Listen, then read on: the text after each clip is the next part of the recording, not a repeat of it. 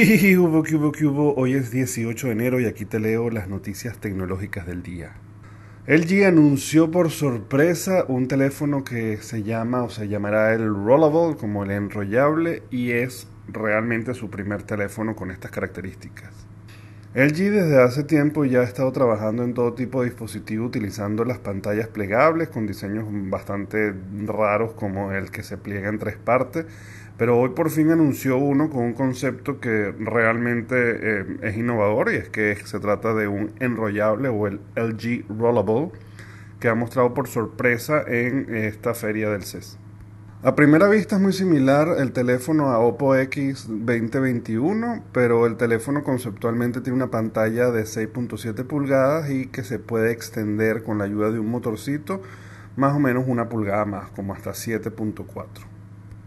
Definitivamente estamos cerca de empezar a ver teléfonos con pantallas plegables, ya es algo que se ha caracterizado o que se ha generalizado entre todas las marcas. Veremos cuándo serán los primeros.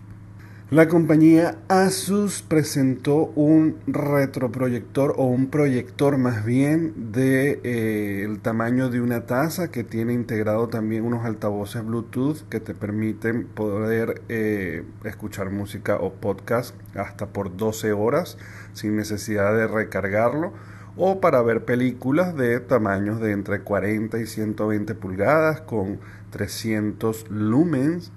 y eh, pues dicen que pudiera durar la batería unas 3 horas en el caso de la proyección de películas, lo cual te daría chance para ver una película completa o incluso un par de episodios de alguna serie favorita. Por lo que veo se parece mucho a el Nebula, que ya es una que es del tamaño de una lata de refresco y básicamente cumple con las mismas características, lo cual lo hace muy versátil porque lo puedes mover a donde tú quieras y no necesitas estar tan oscuro para poder ver una imagen de calidad, lo cual definitivamente diversifica y amplía sus posibilidades. Y se anunció también que Apple está considerando un servicio de suscripción de podcast en el que básicamente te van a dar un contenido exclusivo en acuerdos que están firmando y realizando con ciertos generadores de contenido y productores. Por un lado pudiera ser como una especie de traba, pues porque parte de los beneficios que tienen los podcasts es que son gratuitos y que los puedes conseguir por todos lados, pero la verdad es que los generadores de contenido están constantemente luchando para poder generar ingresos que les permita poder continuar con el eh, podcast como tal, lo cual al hacerlo bajo estas alianzas pudiera ser que contáramos con contenido de mayor calidad y sobre todo que se mantenga en el tiempo.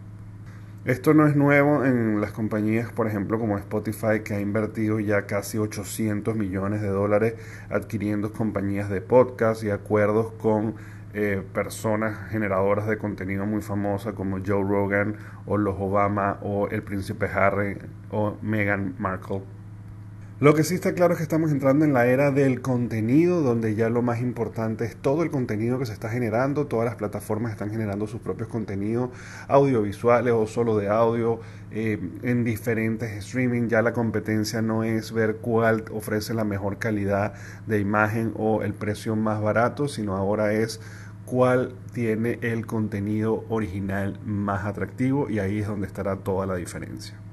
Bueno, señores, ya saben, me pueden conseguir en todas las redes sociales como arroba el. Se pueden suscribir al canal de YouTube o de Spotify para que reciban esto todos los días. Y nos vemos mañana. Bye bye.